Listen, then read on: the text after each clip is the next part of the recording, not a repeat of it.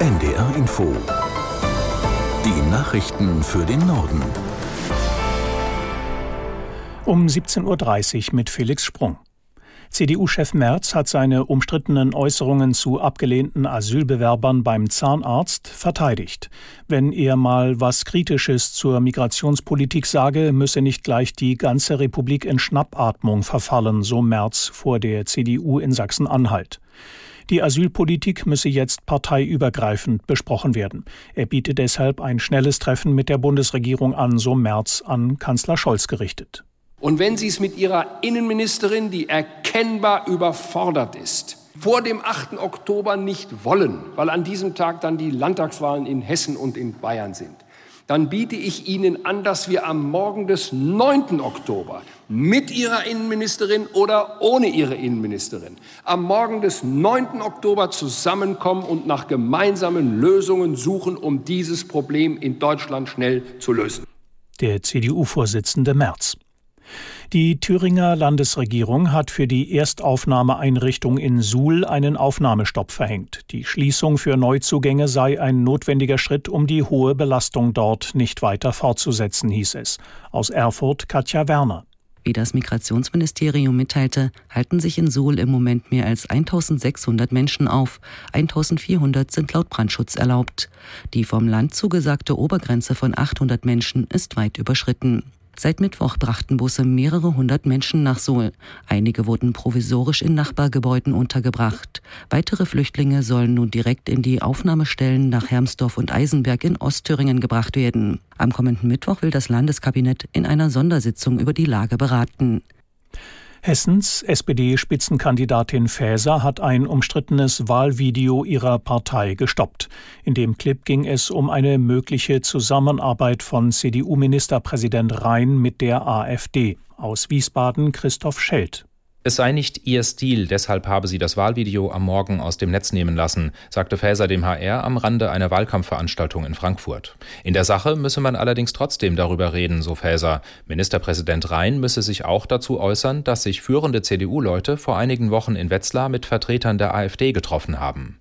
Der Wahlkampfspot kursierte am Vormittag auf X, ehemals Twitter. Auf den Seiten der SPD ist er nicht mehr zu sehen. In Hessen wird am Sonntag in einer Woche ein neuer Landtag gewählt. Die Ukraine will künftig selbst in großem Stil Waffen herstellen. Präsident Zelensky traf sich dazu mit mehreren internationalen Rüstungskonzernen in Kiew. Man habe mit den Unternehmen eine Allianz geschlossen, erklärte er. Die Produktion solle sich unter anderem auf Raketen, Drohnen und Artilleriegeschosse konzentrieren. An den Verhandlungen nahmen Waffenhersteller unter anderem aus Deutschland, den USA, Großbritannien und Frankreich teil.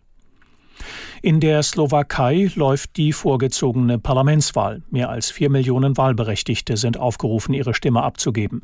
Der Ausgang der Wahl in dem NATO-Staat gilt als entscheidend dafür, ob die militärische Hilfe für die Ukraine unvermindert fortgesetzt wird.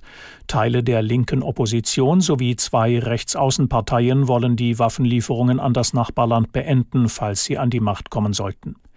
Seit Mai hat die Slowakei eine Beamtenregierung. Die konservativ geführte Regierungskoalition hatte im Dezember 2022 ein Misstrauensvotum verloren. Im Süden Vorpommerns ist eine zweitägige Katastrophenschutzübung zu Ende gegangen. 900 Einsatzkräfte hatten auf einem Bundeswehrgelände bei Torgelow die Eindämmung eines Waldbrandes in einem mit Munition verseuchten Gebiet geprobt. Zudem wurde auf ehemaligen Bahnanlagen in Pasewalk ein Zugunglück mit 100 Verletzten simuliert. Bei der Großübung ging es laut Mecklenburg-Vorpommerns Innenminister Pegel um das Zusammenwirken von Einsatzkräften unter realistischen Bedingungen. Papst Franziskus hat neue Kardinäle ernannt. In einer feierlichen Zeremonie auf dem Petersplatz verteilte er die purpurroten Kappen.